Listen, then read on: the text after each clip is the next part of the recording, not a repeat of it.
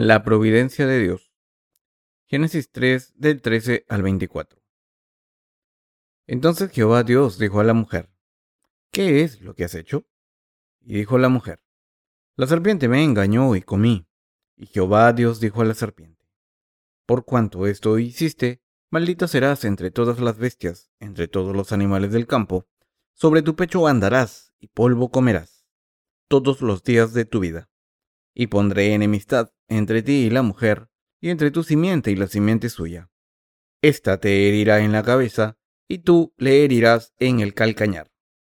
A la mujer dijo, Multiplicaré en gran manera los dolores en tus preñeces.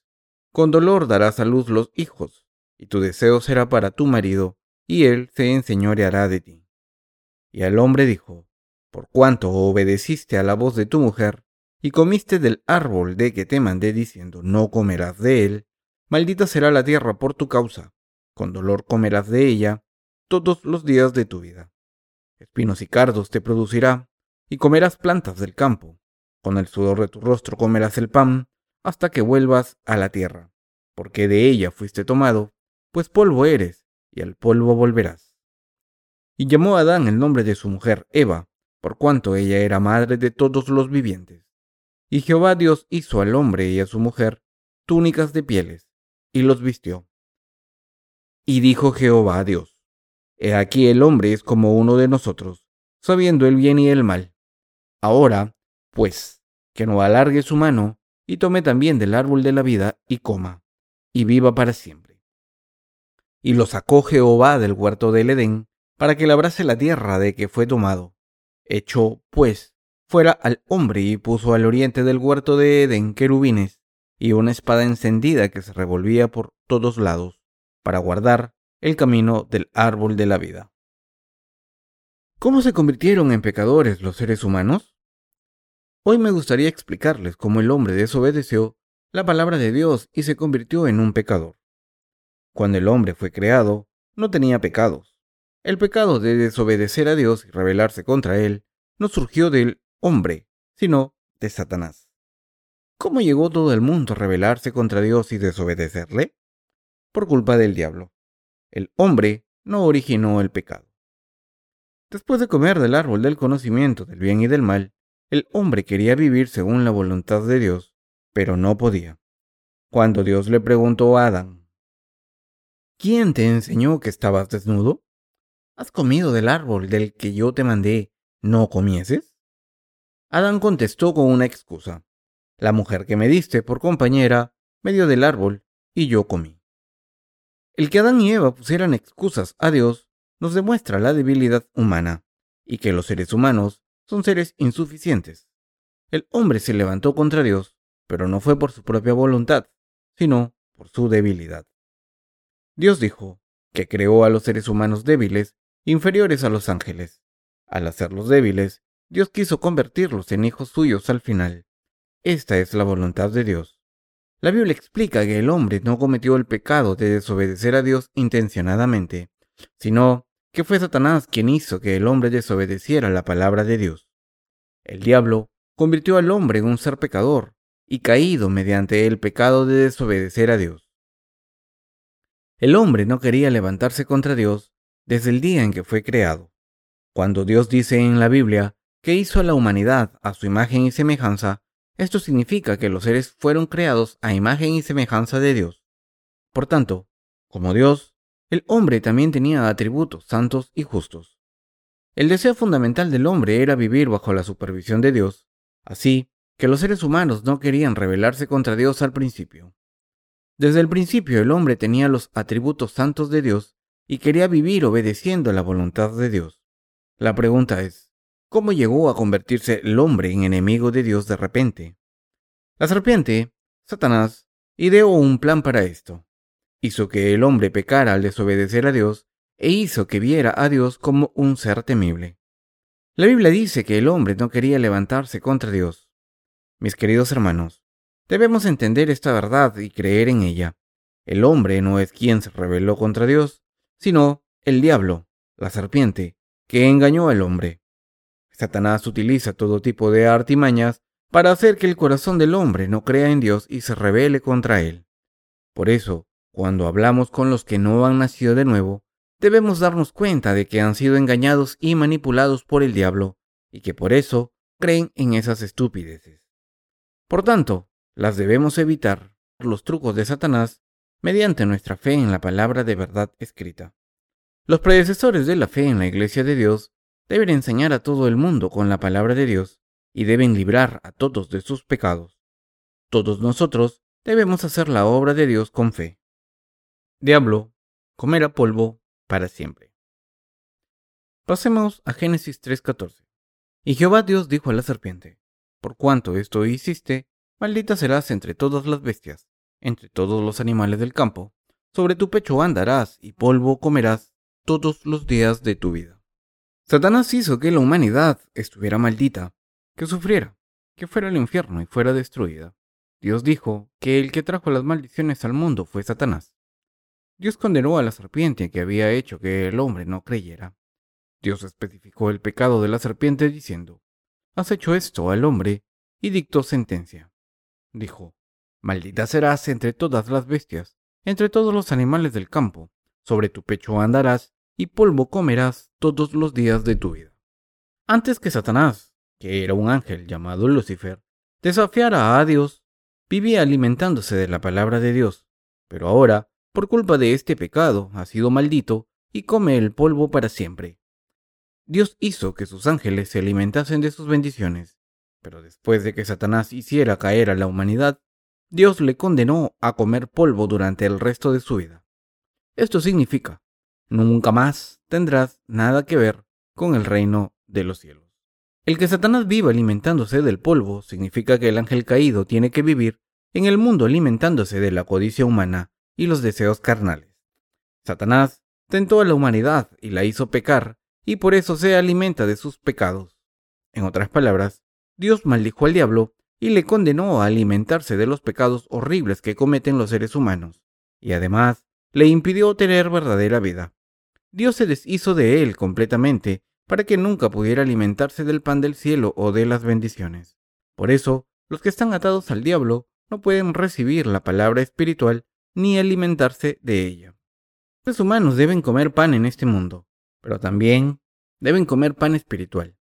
Sin embargo, muchas personas han sido engañadas por Satanás y están esclavizadas. Incluso los que no han nacido de nuevo desean alimentarse de la palabra de Dios, pero Dios dice que escondió su pan espiritual para que no lo puedan comer. 3.24. Echó, pues, fuera al hombre y puso al oriente del huerto de Edén querubines y una espada encendida que se revolvía por todos lados para guardar el camino del árbol de la vida. Ningún pecador puede encontrar la verdad en la Biblia por sí mismo, ni puede alimentarse de ella. Dios se encargó de esto. Satanás tiene control completo sobre todos los pecadores. Por eso estos pecadores no conocen la verdad del Evangelio espiritual del cielo. Esto significa que como Dios le dijo a Satanás y a sus siervos que se alimentarían de pecados, ellos no pueden ver el reino de los cielos. Incluso los falsos profetas y los hijos del diablo que lo siguen intentan comer la palabra espiritual de Dios por fe, pero en vano. Mientras que los hijos de Dios que viven en su iglesia han descubierto el Evangelio del agua y el Espíritu, es decir, la verdad de la remisión de los pecados, en la Biblia y lo toman como su pan. Los hijos de Satanás no pueden verlo y no pueden escucharlo. Aunque leen muchos libros cristianos y escuchan muchas cintas, no pueden ni ver ni escuchar la verdad, el Evangelio del agua y el Espíritu. Por eso no pueden creer en el verdadero Evangelio hasta ahora. Los que están dominados por el diablo se alimentan de polvo durante el resto de sus vidas. En la Biblia, el polvo se refiere al corazón humano o los deseos de la carne. Las almas que no han nacido de nuevo no pueden alimentarse del Evangelio de la verdad del cielo, sino que solo se alimentan de cosas terrenales, es decir, de cosas sucias. Por eso, los que han caído en la tentación de Satanás solo le piden a Dios cosas materiales. Por eso los que se levantan contra Dios solo comen el fruto del árbol del conocimiento del bien y del mal. En el pasaje principal de hoy, Dios le dijo a la serpiente, Por cuanto esto hiciste, maldita serás entre todas las bestias, entre todos los animales del campo, sobre tu pecho andarás, y polvo comerás todos los días de tu vida. Este pasaje explica la razón por la que los que no creen en el Evangelio del agua y el Espíritu son todavía más malvados. Satanás que se levantó contra Dios ya no tiene esperanza. Aunque los seres humanos vayan por el mal camino, todavía tienen la oportunidad de volver al buen camino y pueden recibir la remisión de sus pecados al creer en el Evangelio del agua y el Espíritu y pueden ser glorificados para entrar en el dominio de Dios de nuevo. Pero Satanás no tiene este privilegio. Los seres humanos pueden ser aprobados por Dios como su pueblo y pueden vivir en su reino maravilloso haciendo lo correcto como su bendición. Pero Dios le dijo a Satanás que sería malvado durante el resto de su vida y esa es su maldición eterna. Este castigo es terrible. Dios maldijo a Satanás de esta manera. Le dijo, nunca serás bueno, serás para siempre malvado y sufrirás eternamente. Así que podemos ver que era una maldición enorme. Como el diablo practica la maldad en este mundo, toda la humanidad y la creación están llenas de maldad. Como Satanás está siempre haciendo cosas malvadas en el mundo, éste no puede renovarse. El mundo está bajo el dominio del malvado diablo y no puede mejorarse, solo puede empeorar. Por eso la gente se hace cada vez más malvada y los que son tentados por Satanás solo hacen cosas malvadas, mientras que los justos viven vidas justas. Satanás solo hace el mal. El enemigo de Dios y la humanidad. Pasemos a Génesis 3.15. Dios puso enemistad entre Satanás y la humanidad. Y pondré enemistad entre ti y la mujer, y entre tu simiente y la simiente suya. Esta te herirá en la cabeza, y tú le herirás en el calcañar. Los enemigos luchan entre sí. La humanidad y el diablo luchan entre sí como enemigos. El diablo es el enemigo de Dios y también nuestro. Sin embargo, no hay enemistad entre la humanidad y Dios. Los seres humanos son criaturas que Dios creó con un objetivo. Por culpa del ángel caído, Satanás, la humanidad, se convirtió en enemiga de Dios en este mundo. Cuando Dios creó a este ángel tampoco era enemigo, pero cuando desafió la autoridad de Dios, se convirtió en Satanás e hizo que la humanidad cayera en el pecado. Dios le dijo a Satanás que era su enemigo, y le dijo que se convertiría en el enemigo de la humanidad también. Así que, decidido a estar en contra de Dios, el diablo está arrastrando hasta el infierno a la humanidad que Dios ha creado. Como Satanás es enemigo de Dios y de la humanidad, está arrastrando a los seres humanos al infierno. Los está engañando e incitándoles a hacer el mal. Satanás está intentando destruirnos a los seres humanos al impedir que creamos en la palabra de Dios. Por eso, nadie debería escuchar las palabras de Satanás. Es el Evangelio de la humanidad. Satanás es el enemigo que destruye a la humanidad. Como es el enemigo de Jesucristo y de la humanidad, incluso ahora está desafiando a Dios. Pero cuando Satanás y Dios luchan, ¿quién gana? Dios gana, por supuesto. La verdadera batalla en este mundo se está librando entre Dios y el diablo, y en medio de esta batalla están los seres humanos que luchan del lado de Dios. Cuando los nacidos de nuevo luchamos contra Satanás, a través de nuestra fe en el Evangelio del agua y el Espíritu, podemos vencer. Aunque los seres humanos no podamos vencer a Satanás por nosotros mismos, si tenemos fe en el Evangelio del agua y el Espíritu, podemos luchar y vencerle. La batalla entre Dios y el diablo es una batalla espiritual. ¿Cómo pueden luchar Dios y Satanás? Dios dijo, su semilla herirá tu cabeza y tú herirás su calcañar. Esto significa que Dios lucha para vencer al diablo con el Evangelio del agua y el Espíritu. Su semilla se refiere a Jesucristo, y Dios le dijo al diablo, tú herirás su talón. Cuando Jesús vino al mundo encarnado en un hombre, Satanás pensó que todo lo que tenía que hacer era matarle. Pensó, si lo mato, seré el dueño de este mundo para siempre. Sin embargo, el plan de Satanás fracasó, porque Jesús no solo murió en la cruz, sino que se levantó de entre los muertos. Satanás intentó gobernar en este mundo al atrapar a la humanidad con sus engaños, pero gracias al Evangelio del agua y el Espíritu, fracasó de nuevo. Cuando Dios les dijo a los seres humanos que tenían dominio sobre este mundo, esto fue una bendición que Dios nos otorgó. El diablo intentó hacerse dueño de este mundo con sus mentiras y convertirse en su maestro.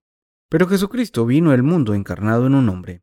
Así es como los que creen en el Evangelio del agua y el Espíritu vencieron la batalla contra Satanás.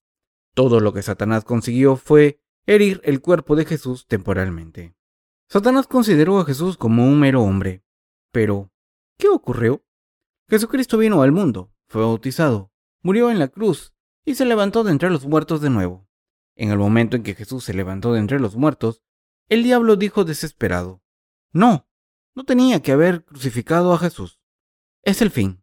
El precio del pecado ha sido pagado. He perdido la batalla contra la verdad. Jesucristo ha ganado. Ha conseguido salvar a la humanidad a través de su bautismo y crucifixión. Si no hubiese venido al mundo, yo podría haber sido el dueño de la tierra. Como el precio del pecado es la muerte, Dios tuvo que juzgar los pecados de la humanidad según su ley.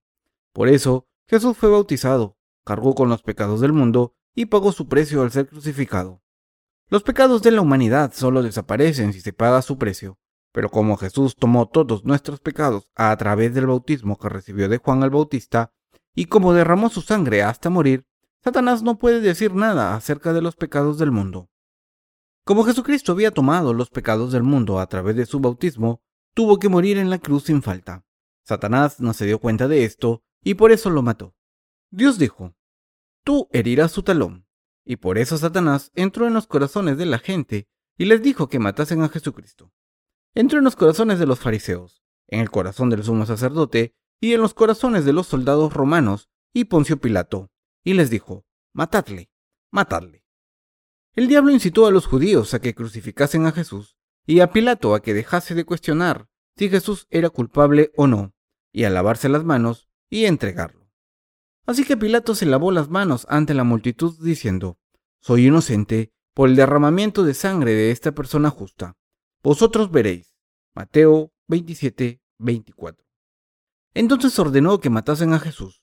Esto significa que insistió en su inocencia pero no reconoció que Jesús fuera el Hijo de Dios y el Salvador de todos los pecadores, y acabó siendo un instrumento del diablo. Según la tradición, Pilato se volvió loco después de condenar a Jesús porque su conciencia no le dejaba vivir tranquilo. Después del juicio, Pilato le dijo a Jesús, ¿No sabes que tengo autoridad para crucificarte y que tengo autoridad para soltarte? Juan 19:10. Entonces Jesús le dijo, Ninguna autoridad tendrías contra mí si no te fuese dada de arriba. Por tanto, el que a ti me ha entregado, mayor pecado tiene. Juan 19:11. Pilatos le había preguntado a Jesús, ¿Eres el rey de los judíos? Y el Señor le contestó, Tú dices que yo soy rey. Yo para esto he nacido, y para esto he venido al mundo, para dar testimonio a la verdad. Todo aquel que es de la verdad, oye mi voz. Juan 18:37. Al escuchar esto, Pilato tuvo miedo, pero aunque tenía miedo, los judíos le presionaron para que crucificase a Jesús, y por eso se lo entregó a los judíos y los soldados para que hiciesen lo que quisiesen con él. El diablo le incitó diciendo, Mata a Jesús, crucifícalo, haz como si no supieras qué hacer y entrégalo. Y Pilato, engañado por Satanás, se levantó contra Jesucristo. Este tipo de gente acaba siendo miserable. El emperador Nerón también acabó con su vida como un demente. Al hacer a la humanidad a su imagen, Dios quiso revelar su bondad y su gloria, pero Satanás, a través del pecado, hizo caer a la humanidad a la que Dios tanto amaba, y por eso Dios le dijo al diablo, Eres mi enemigo, es tu fin, no eres una criatura mía, sino que eres mi enemigo. Como está escrito, su semilla herirá tu cabeza, y tú herirás su calcañar.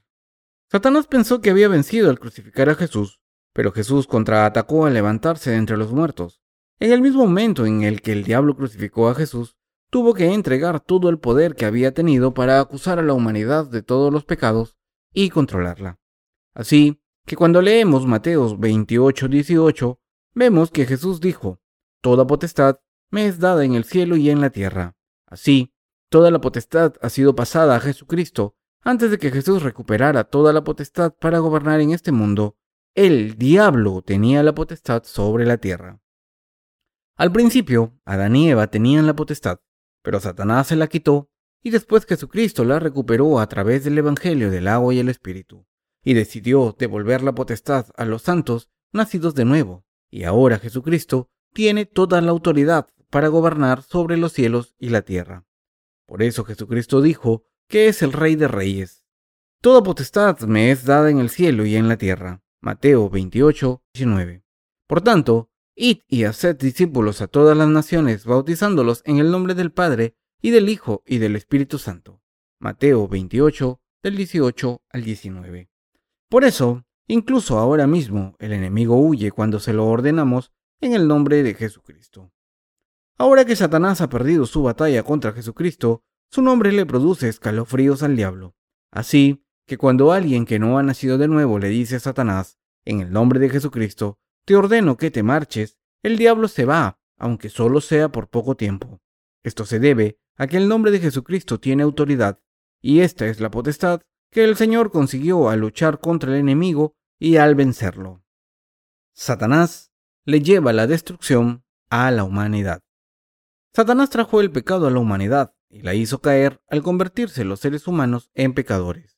El diablo los puso en contra de Dios.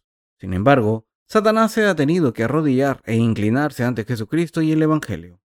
Dios dijo que está esperando a que todos sus enemigos capitulen a los pies de Jesucristo. Hebreos 1.13. Hasta que la humanidad sea juzgada, Dios ha permitido que la humanidad venza al diablo por la fe en la palabra. En otras palabras, Dios nos hace vencer al enemigo no por la fuerza, sino por su verdadera palabra de salvación, la verdadera palabra de los nacidos de nuevo. Al borrar completamente los pecados del mundo, Jesucristo está esperando a que los que no creen en la palabra de Dios y están del lado del diablo estén bajo sus pies y sean condenados. En el libro del Apocalipsis vemos que Dios trata a los que no han nacido de nuevo como sus enemigos, y dice que la gente que sigue al diablo será arrojada al abismo, reservado a Satanás. Por tanto, debemos recordar que el diablo nunca es nuestro amigo y que no nos aporta ningún beneficio. Pero la gente reconoce a todo tipo de dioses. Sin embargo, todos estos dioses son aliados de Satanás, por muy bellos que parezcan a los ojos de la humanidad. Todos los dioses falsos provienen de Satanás. Por eso, la Biblia nos advierte. Y no es maravilla, porque el mismo Satanás se disfraza como ángel de luz. Segunda de Corintios 11:14. Debemos darnos cuenta que no hay otro Dios que nos dé bendiciones aparte de nuestro Dios. Los dioses falsos no nos pueden hacer ningún daño siempre y cuando no creamos en ellos. Si alguien cree en ellos estará en peligro. Esto se debe a que el diablo es el enemigo de la humanidad. Si Satanás es el enemigo de Dios y de los seres humanos, ¿cómo puede beneficiar a la humanidad? Debemos recordar que Dios puso enemistad entre Satanás y la humanidad. Como Dios definió a Satanás como el enemigo, los seres humanos no pueden estar bendecidos al creer en Satanás, ni pueden disfrutar de las bendiciones que Dios nos ha dado. Todo el mundo será condenado si no recibe la remisión de los pecados al creer en el bautismo y derramamiento de sangre de Jesucristo como su salvación. Es decir, en el bautismo que Jesús recibió de Juan el Bautista para borrar los pecados del mundo y la sangre derramada en la cruz para pagar el precio de esos pecados. Como Jesucristo vino al mundo para salvarnos de los pecados, cargó con ellos al ser bautizado por Juan el Bautista y borrarlos. Nadie debe convertirse en siervo del diablo al rechazar esta verdad. Cuando los nacidos de nuevo le digan a Satanás, te mando en el nombre del Señor Jesucristo, vete Satanás, entonces no importa cuán fuerte sea el diablo, él es completamente impotente ante el nombre de Jesucristo y tiene que huir. De hecho, Satanás no puede hacer nada ante el nombre de Jesucristo. Es por eso que incluso aquellos que no han nacido de nuevo usan invariablemente el nombre de Jesucristo cuando expulsan a los demonios.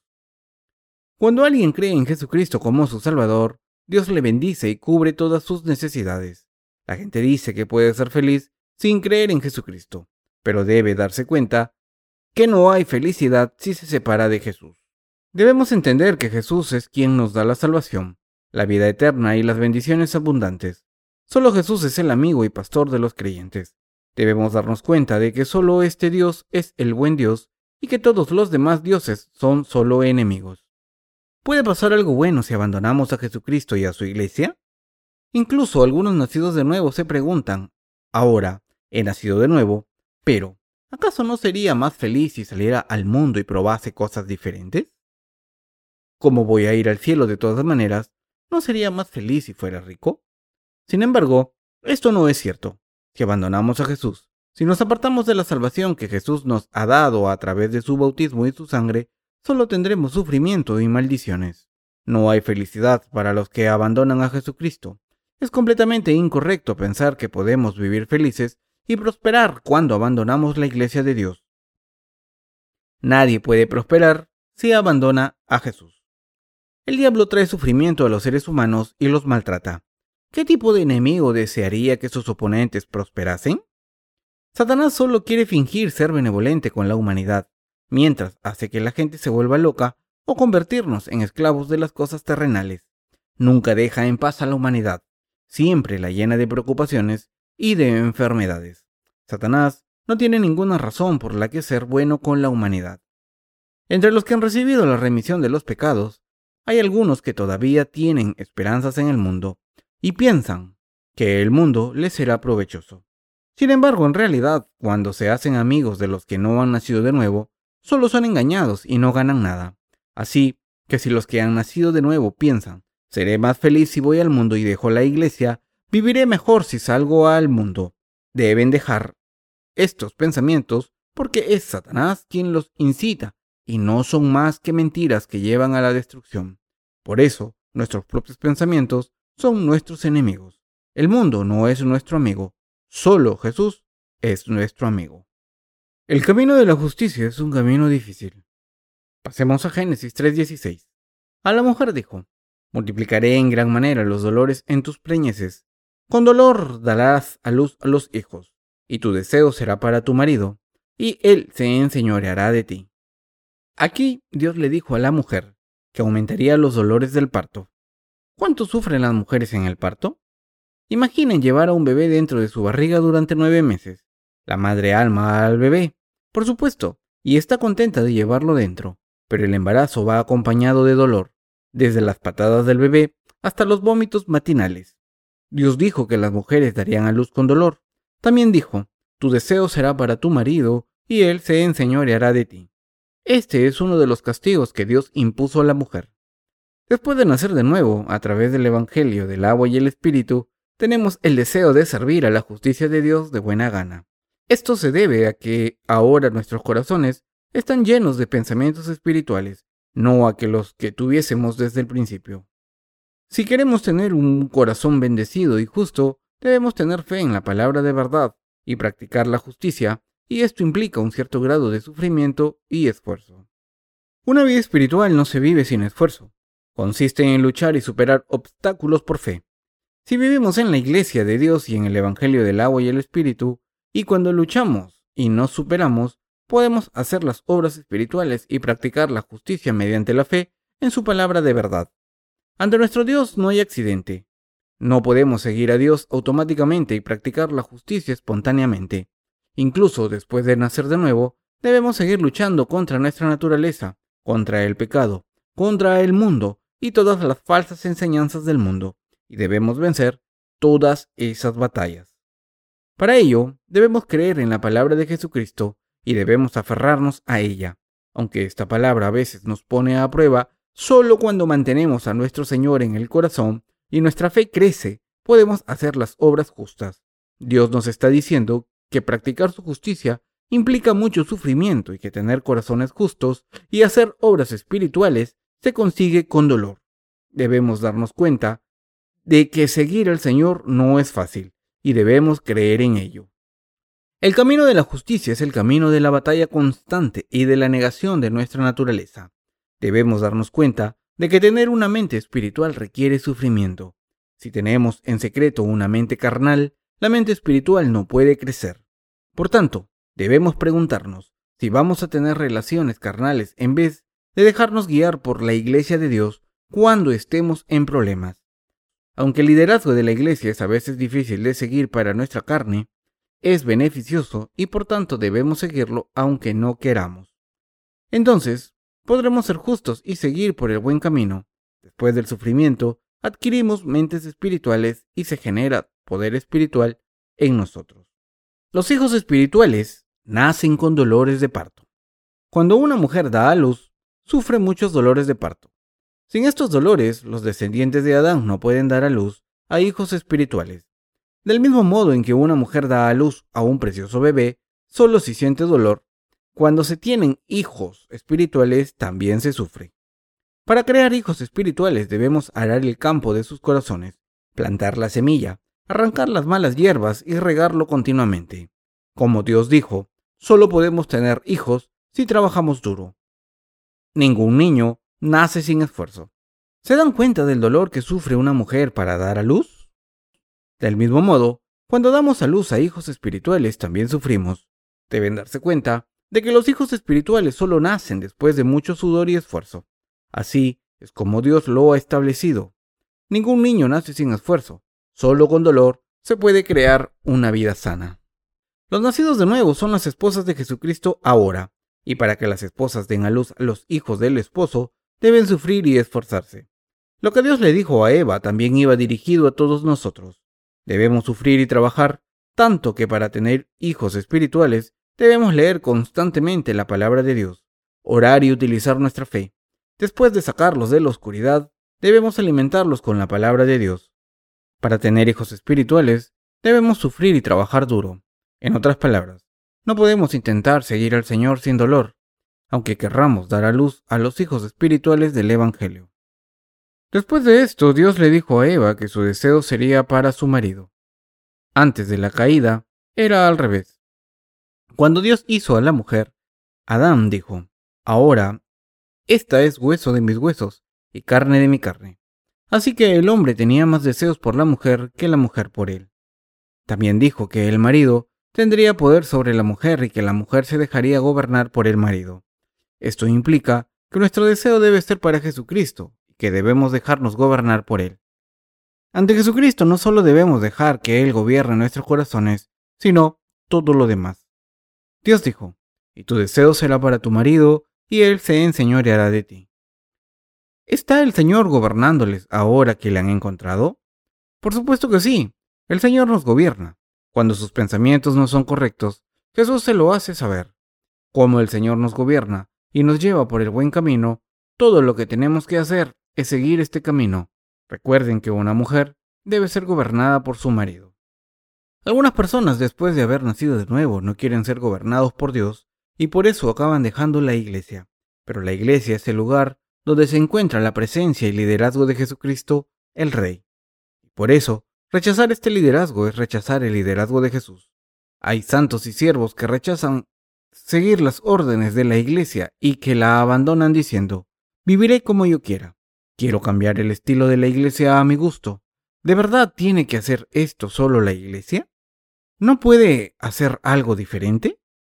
¿Por qué no podemos poner una cruz encima del edificio y dar la bienvenida a cualquiera que quiera ser santo? Eso es lo que me gustaría hacer, pero esto es malvado. Debemos estar gobernados por Jesús y hacer lo que nos ordene. ¿Qué es lo correcto? ¿Ser gobernados por el Señor o no? ¿Qué nos hace más felices? ¿Someternos al Señor o vivir como queramos? Cuando los santos se someten a Dios a través de sus siervos, son felices. ¿Cómo podemos vivir una vida espiritual correctamente si no nos sometemos a los siervos de Dios? Los siervos de Dios también deben someterse a sus líderes para convertirse en buenos siervos. En otras palabras, cuando nos sometemos a Dios, los santos se convierten en el pueblo de Dios y los siervos se convierten en siervos de Dios. Dios es el rey en esta iglesia y gobierna sobre todos sus siervos, sobre ustedes y sobre mí. Así que nadie en la iglesia de Dios puede hacer lo que quiera. Si seguimos al Señor, no podemos hacer lo que queramos. Al principio, puede parecer una buena idea ser libre y no estar sometido a nadie. Pero, si no nos dejamos guiar por Dios, al final acabaremos siendo monstruos con cinco ojos, diez bocas y dos cuernos. Si los nacidos de nuevo no se someten a Dios, se convertirán en monstruos. Los siervos de Dios deben someterse a Él, y quien pertenezca al pueblo de Dios debe someterse a Jesucristo. Todo el que pertenezca al pueblo de Dios debe someterse a Jesucristo en su iglesia. ¿Están sometidos a Dios? Como Dios nos gobierna a todos, yo también estoy sometido a Él. Ningún nacido de nuevo hace lo que le apetece. Si está viviendo una vida cristiana correcta, está sometido a Dios. Quien es huérfano espiritual no está sometido a Dios. Como nacimos de nuevo de Dios a través de Jesucristo, solo podemos sobrevivir si nos sometemos a Él. Al vivir con fe en la Iglesia, deben considerar una bendición que Dios les gobierne a través de los predecesores de la fe. Cuando nos sometemos a Dios, estamos bendecidos. Así es como podemos revelar todas nuestras faltas y presentarnos ante los siervos del Señor tal y como somos. Y cuando hacemos esto, se nos regaña y se nos somete para ser gente de fe. Cuanto más se dejan gobernar, mejores siervos de Dios serán. Si no se someten del todo, no podrán crecer espiritualmente. Es bueno estar sometido del todo. Dios bendice a los santos que están preparados para estar sometidos. Y por eso los siervos de Dios no deben dejar que los santos de su iglesia hagan lo que quieran, sino que deben decirles lo que tienen que hacer. Recientemente algunos de nuestros hermanos han empezado a pensar y a actuar por su cuenta, pero cuando se someten a Dios, sus corazones se restauran enseguida. Puedo confirmar por su experiencia que cuando se someten a Dios, sus vidas de fe y sus vidas diarias se llenan de felicidad. Pero cuando la maldad que surge en nuestros corazones no se somete, aunque parezca que está bien durante un tiempo, al final nos atormentamos. Por eso, debemos someternos a Dios y a su iglesia. Estar sometidos es una verdadera bendición, y esta es la vida correcta para un cristiano. Como Dios dijo, tu marido se enseñoreará de ti. Vestimenta justa de la salvación eterna que nos pusimos para siempre. Leamos Génesis 3 del 17 al 19. Y al hombre dijo, por cuanto obedeciste a la voz de tu mujer, y comiste del árbol de que te mandé diciendo, no comerás de él, maldita será la tierra por tu causa, con dolor comerás de ella todos los días de tu vida. Espinos y cardos te producirá, y comerás plantas del campo. Con el sudor de tu rostro comerás el pan, hasta que vuelva a la tierra, porque de ella fuiste tomado, pues polvo eres, al polvo volverás. Después de que Adán y Eva ofendieron la palabra de Dios, es decir, después de que cayeran en el pecado, sus corazones se corrompieron por el mal. El pasaje, maldita será la tierra por tu causa, significa que el corazón humano está maldito. Por eso no hay nada bueno en los corazones humanos. Entonces, no había nada bueno en los corazones de Adán y Eva. Por el contrario, solo había maldad, suciedad y sordidez. Entonces dijo Dios, con dolor comerás de ella todos los días de tu vida. Espinos y cardos te producirá y comerás plantas del campo. Con esto Dios quiso decir que no había nada en la naturaleza que comer. Ahora los seres humanos se alimentan de la palabra de verdad que se consigue por fe cuando se planta la semilla en los corazones y cuando se someten a Dios. Dios siguió diciendo a Adán, con el sudor de tu rostro comerás el pan, hasta que vuelvas a la tierra, porque de ella fuiste tomado, pues polvo eres, al polvo volverás. Este fue el castigo para Adán. Todo el mundo vuelve a ser polvo cuando muere. Todo el que no recibe la remisión de los pecados es arrojado al infierno, pero los nacidos de nuevo viven para siempre en el reino de los cielos como espíritus bendecidos en vez de volver al polvo. Volvamos a Génesis 3:20. Y llamó a Adán el nombre de su mujer Eva, por cuanto ella era madre de todos los vivientes. La mujer llamada Eva se convirtió en la madre de todos los vivientes. Por culpa de Adán y Eva, todo el mundo heredó el pecado.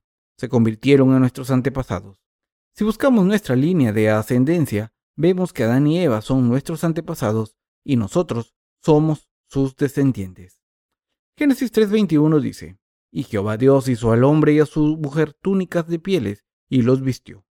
Las túnicas de piel se refieren a ropa de piel, que aunque se rompan pueden coserse. Hay una gran diferencia entre estas túnicas de piel y las vestiduras de hoja de parra que Adán y Eva se hicieron para sí mismos. Es que las túnicas de piel no cambian fácilmente y si se rompen, se pueden coser.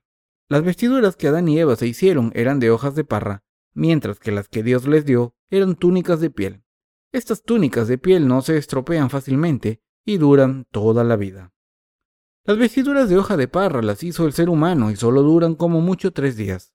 Cuando se desgastan, no pueden volverse a coser para volver a llevarlas, sino que deben volverse a hacer con hojas nuevas.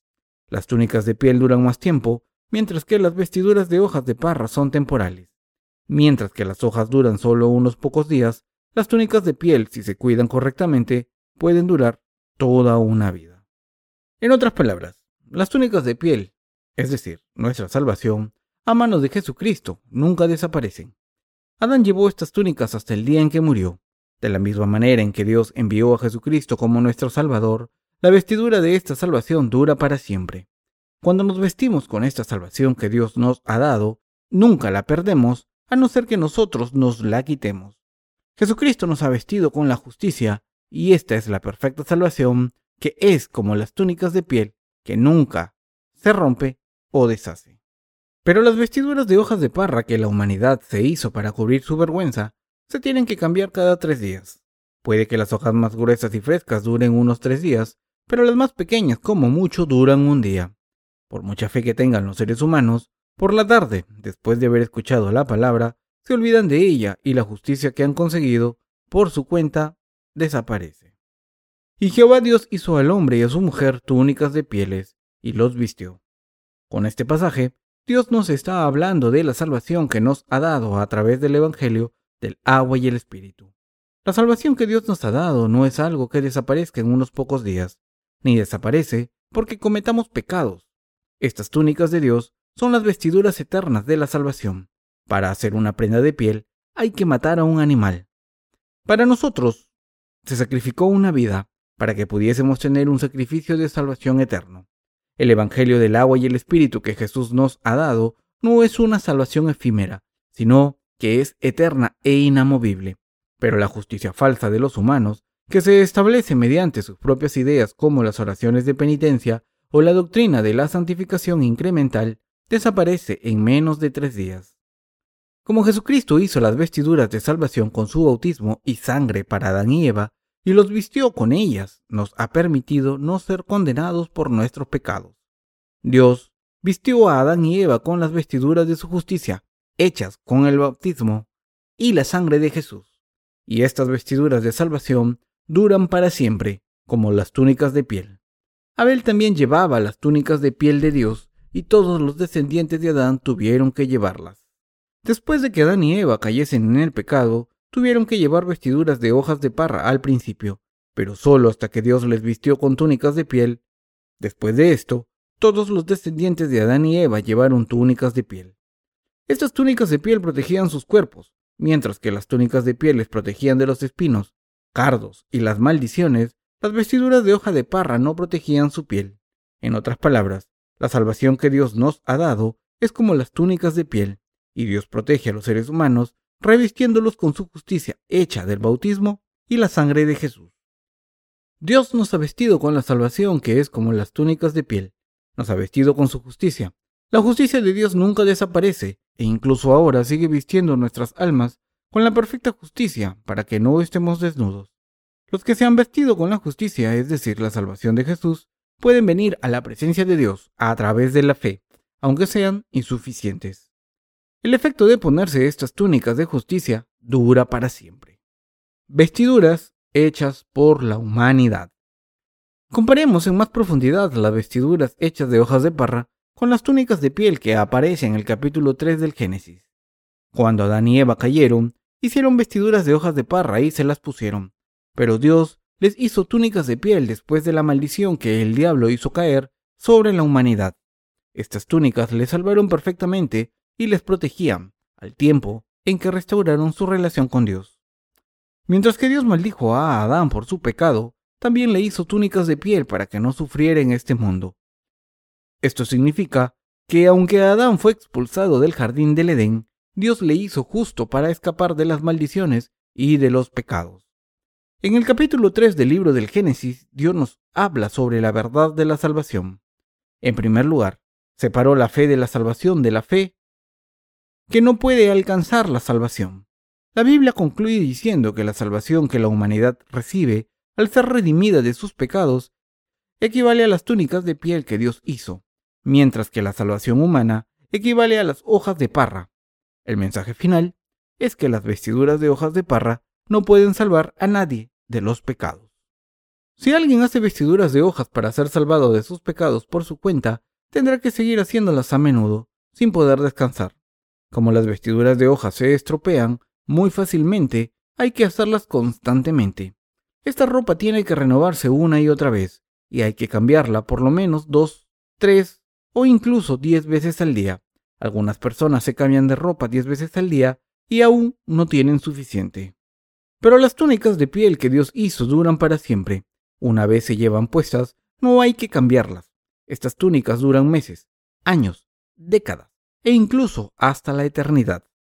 Las túnicas de piel son muy diferentes a las vestiduras de hojas, porque son la remisión de los pecados. En otras palabras, La salvación humana y la salvación de Dios son completamente diferentes. La gente cree, podemos salvarnos si ofrecemos oraciones de penitencia y si nos santificamos, y por eso intentan esconder su vergüenza llevando este tipo de vida de fe. En otras palabras, se hacen vestiduras de salvación, imperfecta constantemente. Las túnicas de piel que Dios nos hace son las vestiduras de la salvación que se obtienen al pagar el precio de una vida inocente, y por tanto, su precio es diferente. Si esto es lo que Dios dice en el capítulo 3 de Génesis, ¿cómo pueden los seres humanos ser tan pretenciosos como para dar mérito a las vestiduras de hojas y para afirmar que debemos conseguir la salvación mediante la santificación y las oraciones de penitencia diaria? Por eso podemos ver que los seguidores de la religión del mundo son ciegos espiritualmente. Las vestiduras de hojas de parra no tienen ningún efecto. Por mucho que la gente las siga utilizando, pueden crear una moda si quieren. Pero, ¿podrán cubrir la vergüenza del cuerpo? ¿Podrán proteger la piel perfectamente? No, porque si se enganchan con espinos, las hojas se rasgan y quedan al descubierto las piernas, y con el mismo roce se caen la camisa y el pecho queda al descubierto. Entonces, ¿por cuánto tiempo esconderá la gente sus pecados con las vestiduras de las oraciones de penitencia? ¿Cómo pueden esconderse? Los seres humanos están llenos de pecados y faltas. No son nada más que pecadores que cometen transgresiones a la menor provocación y cometen errores siempre. ¿Cómo puede esta gente cubrir todos sus pecados mediante las oraciones de penitencia? ¿Piensan que pueden cubrir sus pecados arrepintiéndose y escondiéndolos con hojas de parra? Dijo Dios, Adán y Eva, arrepentíos para borrar vuestros pecados. Por supuesto que no. Los seres humanos no pueden esconder sus pecados con sus propias obras, por mucho que lo intenten. Por esta razón precisamente Dios mató a un animal, le quitó la piel, hizo vestiduras para Adán y Eva y los vistió. Y entonces Adán y Eva escondieron su vergüenza con estas túnicas. Este animal es un anticipo de Jesús, que se convirtió en el Cordero de Dios. Al creer en el bautismo de Jesús y su sacrificio en la cruz, obtenemos la verdadera salvación de los pecados. Por eso, la salvación del pecado no se alcanza mediante nuestras obras, sino mediante la fe en el bautismo y la sangre de Jesús. La humanidad debe creer en esta verdad, en el Evangelio del agua y el Espíritu. Para nacer de nuevo, debemos dejar de lado nuestras ideas, prejuicios y pensamientos. Al habernos vestido con túnicas de piel, Dios nos está diciendo, quien se haga vestiduras de hojas de parra y se las ponga no podrá entrar en el jardín del Edén. Dios dejó claro que quien tenga pecados no puede vivir en el jardín del Edén y por tanto debe ser expulsado. Debemos darnos cuenta de que Dios expulsó del jardín del Edén al diablo orgulloso y a la humanidad.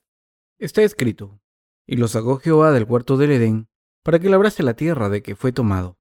Echó, pues, fuera al hombre y puso al oriente del huerto de Edén querubines y una espada encendida que se revolvía por todos lados para guardar el camino del árbol de la vida. Dios rechaza por completo tener que admitir en el jardín del Edén a los que coman del árbol del conocimiento del bien y del mal, a los que juzguen al bien y el mal por su cuenta y juzguen a Dios. Este puso un querubín con una espada en llamas para proteger el árbol de la vida, para que nadie que hubiese comido del árbol del conocimiento del bien y del mal pudiese vivir en el jardín del Edén. Esto significa que Dios ha bloqueado el camino al cielo y le ha prohibido la entrada a quien se aferre a sus propias ideas y no crea en el bautismo de Jesús y su sangre del sacrificio. Dios ha establecido una norma que prohíbe entrar al jardín del Edén a quien se adhiera a sus propias ideas. Deben darse cuenta que quien prefiere sus propios conceptos es expulsado del cielo y va al infierno. Dios ha expulsado del jardín del Edén a los que tienen sus propios conceptos, para que nunca puedan vivir en el jardín. Por mucho que intenten vivir con rectitud, creer en Dios, hacerse vestiduras de hojas de parras o incluso túnicas de piel hechas por ellos mismos. Y Dios ha puesto una espada en llamas para proteger el árbol de la vida. En otras palabras, Dios nos está diciendo que quien cree en Jesucristo según sus propias ideas será arrojado al infierno. Ante Dios debemos dejar de lado nuestros propios conceptos. El ir al cielo o al infierno depende de si se cree en la palabra de Dios y en lo que Dios dijo. Los que creen en el Evangelio del agua y el Espíritu serán bendecidos. Ante esta palabra de Dios, debemos dejar de lado nuestros propios conceptos. ¿Qué hizo el Señor Jehová por Adán y Eva? ¿Qué les dijo? ¿Qué les enseñó? ¿Qué les prometió con su palabra? Estas son preguntas importantes que deben ser contestadas correctamente para poder estar bendecidos. Todo el que no ha nacido de nuevo tiene sus propios conceptos. Quien tiene ideas propias es expulsado del jardín del Edén y no puede nacer de nuevo porque se aferra a sus propias ideas. Dios ve que la humanidad tiene sus propias ideas como el mayor pecado y dijo que esto es diabólico. La Biblia dice, He aquí el hombre es como uno de nosotros, sabiendo el bien y el mal. Mis queridos hermanos, si la humanidad conociese el bien y el mal correctamente, ¿no estaría Dios contento en vez de estar enfadado? Dios no se ofendió porque estuviera celoso de que los seres humanos conociesen el bien y el mal, sino que dijo que eran malvados por tener su propio concepto del bien y del mal. El concepto del bien y del mal de los seres humanos es diferente al de Dios y por tanto es malvado. El bien significa seguir a Dios según su perfecta voluntad y creer en ello. ¿Qué pasa cuando los seres humanos intentan ser como Dios? Que son expulsados. Todos debemos recordarlo. Nadie puede entrar en el reino de los cielos si tiene su propio concepto del bien y del mal. Si alguien interpreta la palabra de Dios según sus propios pensamientos y cree en ellos, nunca podrá entrar en el cielo, por muy buen cristiano que sea. Los que no han nacido de nuevo se aferran a sus propios conceptos. Por eso, hoy en día, aunque hay muchos cristianos, pocos entrarán en el cielo. Los que profetizan, expulsan demonios y hacen muchos milagros según sus propias ideas, están practicando la iniquidad, y por este pecado el Señor les abandonará. Todo el mundo debe recordar lo siguiente. Tomar nuestros pensamientos como el concepto absoluto del bien y del mal es el camino hacia la destrucción. El único camino hacia la vida es creer en el Dios absoluto y en el Evangelio del agua y el Espíritu que nos ha dado. Solo Dios es el más virtuoso, el más santo y el más justo. Al final del capítulo 3 del Génesis, Dios nos está diciendo que dejemos de lado nuestros conceptos del bien y del mal, es decir, nuestros propios pensamientos. Él dijo a toda la humanidad que si quieren vivir en el maravilloso jardín del Edén, deben dejar de lado sus pensamientos. Si por el contrario no quieren entrar en el reino de los cielos, deben seguir teniendo sus propias ideas. Mis queridos hermanos, si nos hiciésemos vestiduras con piel de rinoceronte y nos la pusiéramos, ¿cómo nos sentiríamos? ¿Serían mejor que las demás? Por muy bonitas que fueran, no podríamos entrar en el reino de los cielos con ellas. Debemos ponernos las túnicas de piel que Dios ha hecho con animales como corderos, cabras o toros. Solo entonces podemos creer según el sistema de sacrificios establecido por Dios y así recibimos la remisión de los pecados. Debemos dejar de lado nuestros propios conceptos. Aunque hay muchas personas en este mundo que creen en Jesucristo, muchas de ellas no pueden entrar en el cielo. Dios nos dijo en el capítulo 3 del Génesis que, como esa gente cree en Jesús, según sus propias ideas, no pueden entrar en el cielo. Debemos recordarlo. Además, cuando predicamos el Evangelio del agua y el Espíritu, debemos echar abajo las ideas de la gente con la palabra. Su conocimiento erróneo debe rectificarse con la palabra de Dios, o de lo contrario el Evangelio no podrá entrar en ellos. Con la palabra de Dios, deben decirles que es el pecado del que habla la Biblia, que es el juicio del que hablan las Escrituras, que es la salvación, que es la justicia y que es nacer de nuevo. Solo entonces podemos nacer de nuevo. Como todo el mundo tiene sus propias ideas diferentes a las de la Biblia, no puede entrar en el cielo aunque crea en Jesús, y por tanto debemos explicarle la verdad para que se pueda salvar. En los primeros tres capítulos del libro del Génesis, Dios resume los 66 libros de las Escrituras. Los principios de la fe correcta están recogidos en estos tres capítulos. Dios escribió cómo los seres humanos pecaron, cómo pueden recibir la remisión de los pecados y nacer de nuevo, cómo deben someterse a Dios, cómo sus deseos deben ser para el Señor y cómo deben dar a luz a hijos espirituales con trabajo duro. Todas estas cosas fueron completadas por Dios según su plan detallado que podemos encontrar en el capítulo 3 del Génesis. Creamos en la salvación que Dios ha planeado y cumplido a través de su Evangelio, el Evangelio del agua y el Espíritu, y recibamos la vida eterna. Amén.